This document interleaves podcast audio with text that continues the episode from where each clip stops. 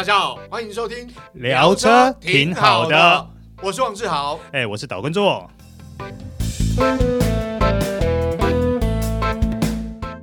大家好，欢迎收听这一集聊车挺好的，我是王志豪，哎，我是岛根座，哎，做哥，今天要聊的话题，呃，应该讲说主角的两部车啊，啊，这个一部车是三星芒，一部车是。这个三叉戟是不是都有三 都有三就对了？这个不只是牵扯到车啊，再牵扯到人，还牵扯到社会事件。呃，这个社会事件其实最近闹得沸沸扬扬的。对，没错。对，这个很很难想象。照理来讲，这种呃豪华进口品牌车主应该是呃质感还不错，但没想到这个竟然。纠众打人，而且还把有置人于死的感觉啊！嗯、啊，疑似有这种嫌疑，这个 社会谴责啊！哦、还好当事者现在已经醒过来，正在复原中，这是可喜可贺的事情、啊。没错没错，希望这个受害者能够平安健康了哈！嗯，接下来可以快快康复。对，不过呃，在这几天当中，我觉得看到很多的社会的舆论啊，或者大家对这件事情所发表的一些感想呢，我觉得啦。连千亿所讲的话让我觉得最有感触。啊，真的，他怎么说？他说呢，奉劝各位呃车友，或是说开车的人，今天发生状况之后，如果有人下车下来，你发现对方是不怀好意的，嗯，可能会对你进行一些伤害等等之类的，嗯、第一步千万不要下车，没错，把车门给锁紧，嗯，对。第二步，他如果再继续靠近你的话，长按喇叭，嗯，把因因为透过长按喇叭。你一定会去引起周遭路人的注意，嗯、他就比较不会那么明目张胆的，嗯、甚至于见义勇为的人还会帮你报警。第三步，如果说对方还是无惧于这样子的一个压迫，嗯，记得赶快打电话报警。嗯，没错，我觉得按喇叭是招蛮好的，非常好哎、欸。其实喇叭的声音，如果当然你在车内听到后车的喇叭，你可能不觉得什么大声。可是如果你是人在车外靠近车子，这台车一按喇叭，那个声音持续按下去，你可能会受不了。是所以我觉得多多少少有吓阻的作用、啊，非常好。哦、这个我觉得这个方式非常好。那这边也跟所有的读者朋友再重复一下，就是说记得。千万不要贸然下车，对，没错，把车锁好，嗯，然后对方如果还是意图不轨，记得长按喇叭，对。对。那也要奉劝大家啊，如果真的发生事故哦，呃，我们我们常常听到一句话，就是这个开车要心平气和啊，嗯、啊，如果真的发生什么事故，你是被撞啊，你是受害者，嗯、也不要意气用事，因为为什么？嗯、因为其实，在我们不要说呃，在社会上，在你在网络上面看到很多影片，都是很冲动，一下车就发现。对方更厉害，对哦，因为我曾经看过一个影片，这也是这个我家人呃要我小心呐、啊，不要太冲动。因为什么？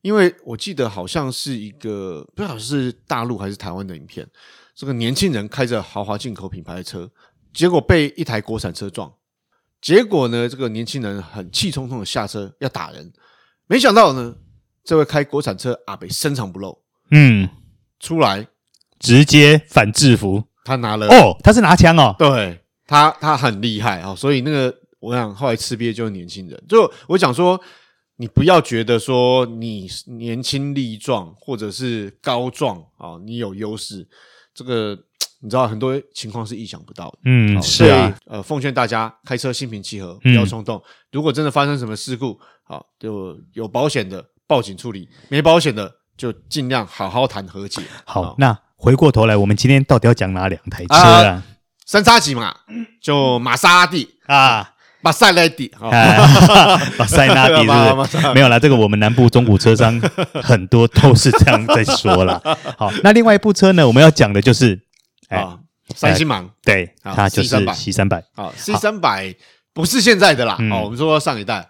啊，上一代的 C 三百啦，对，就是 W 二零四跟 W 二零五啦。对对对对对。那为什么我会提到这两台车呢？因为这两台车现在在网络上其实也大家在传呐，嗯、说它叫做呃八加九专用车啊。对啊。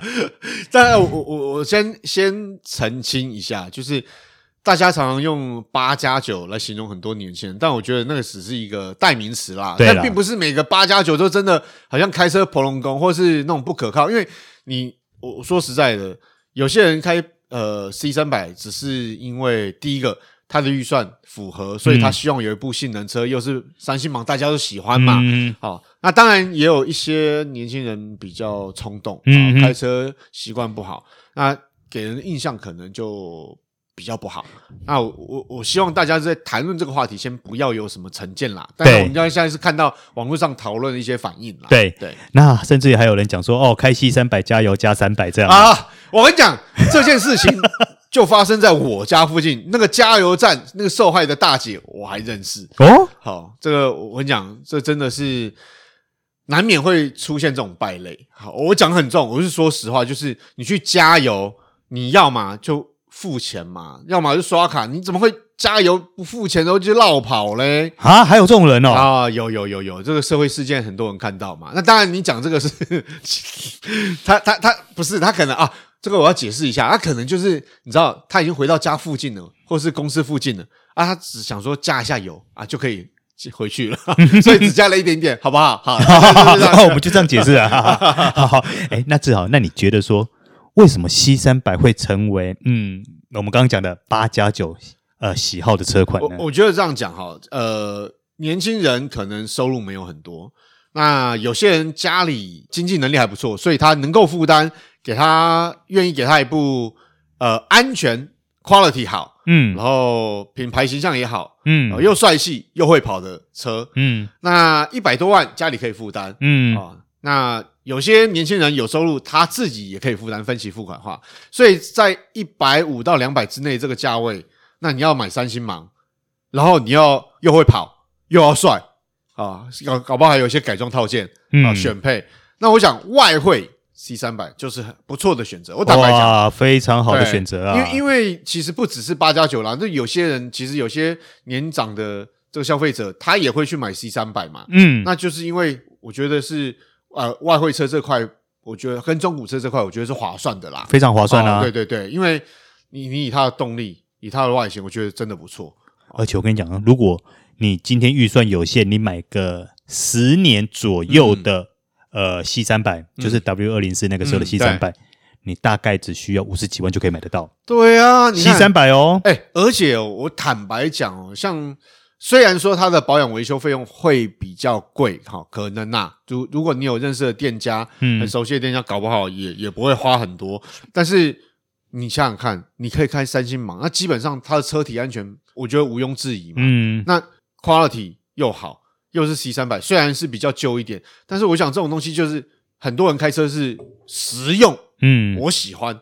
啊，外形好看，会跑，是啊，OK，而且动力又够。对啊，你看哦，C 三百小改款前配的就是三千 CC 的引擎啊，对啊，两百三十一匹。对啊，对，那之后小改款又配了一个三点五 V 六的引擎，两百五十二匹。对啊，多好用啊！换个角度想，我们花这些钱比较少的钱去买车，嗯，这些税金要不要负担？要负担。那我有比较多预算，我可以付税金，税金对我来讲没什么问题啊。是啊，所以其实算划算。是啊，其实。也应该说，以这些年份，比如说一零年到一五年之间的 C 三百来说啦，我个人觉得，我们先不要讲八加九，嗯，对于很多车主来说，很多消费者，很多家庭来说，它都是一个还蛮不错的选项。对，呃，基本上我觉得会买，在我我这样说，你买这种就五年到十年的中古车哦，嗯，有很大一部分当然预算考量，二方面是我就是要安全，对哦，我要安全，然后。呃，品牌形象要好，就是应该品质要好一点。嗯，我我我花这些钱，我可以入主三星芒，何乐而不为？是啊，当然你那个后勤维修保养就另外再说啦。嗯，但我我觉得这也是消费者会买单的原因嘛。是啊，对对对对。那对于年轻人来讲，你说他们有那么多钱去负担新车吗？当然没有嘛。嗯，那我相对来讲，我买呃中古车或是外汇车，呃预算比较低一点。啊，我可以买比较新款一点的，或者是我真的预算不多啊，我可以买一个比较旧一点中古车，但是呢，它开出去还是一样三星嘛。是啊，啊所以对我，我想对于很多年轻的消费者来讲，哦，我就喜欢嗯那种感觉。好，那我为了这件事情呢，我特别上网去呃搜寻了一下目前 C 三百的一些市场行情，嗯嗯、我跟你讲，我讲完这个行情以后，你可能自己都会觉得心动。嗯。我说给你听啊，二零一零年的 C 三百，它的中古车价大概是五十几万到七八十万。嗯，好，我们再往下走哦。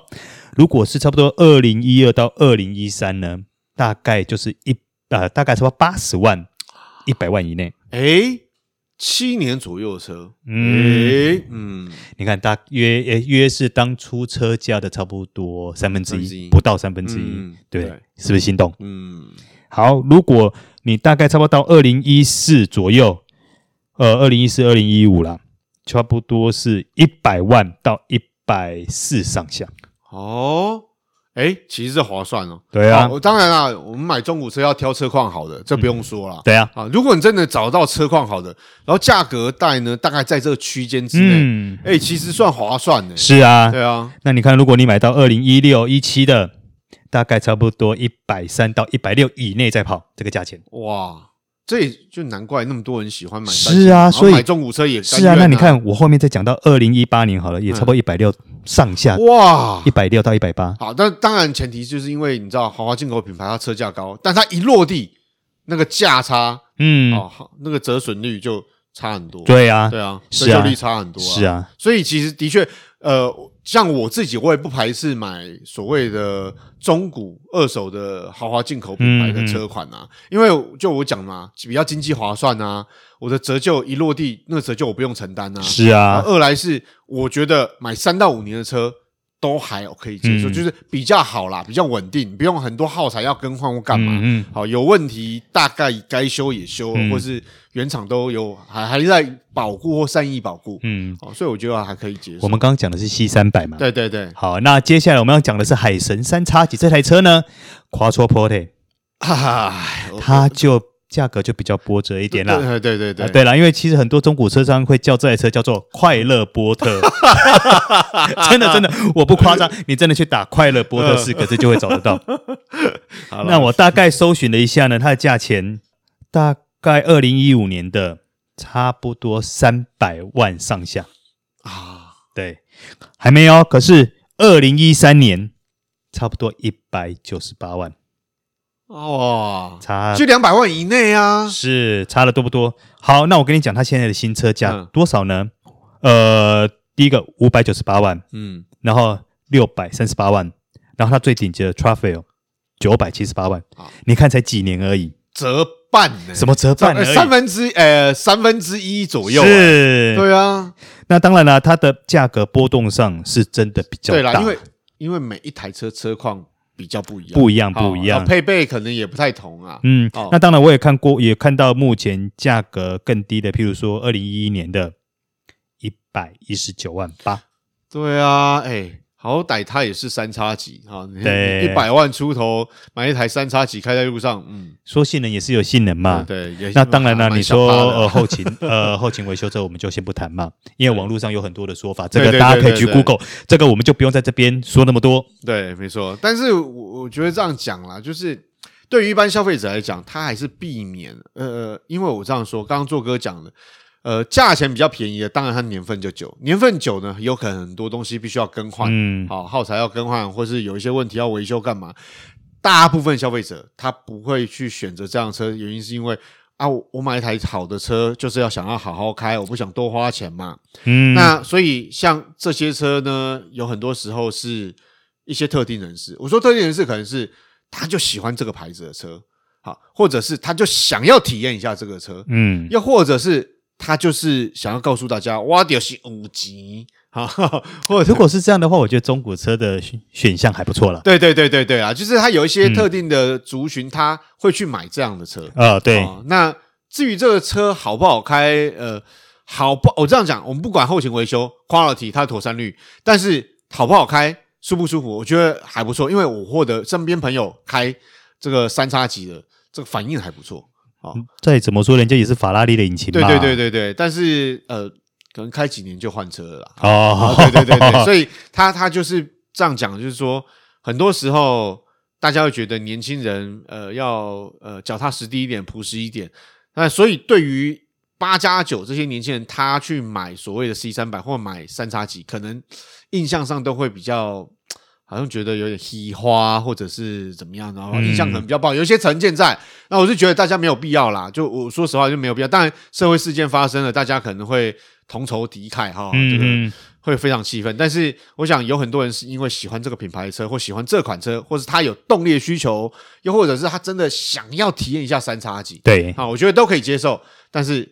大家记得开车心平气和，是是是，不要太意气用事。是回归产品本质来说，这两台车还是各有特色。对对对，没错没错。好，好，以上就是今天的聊车挺好的。我是王志豪，哎，我是导观众，好，我们下次再会，拜拜。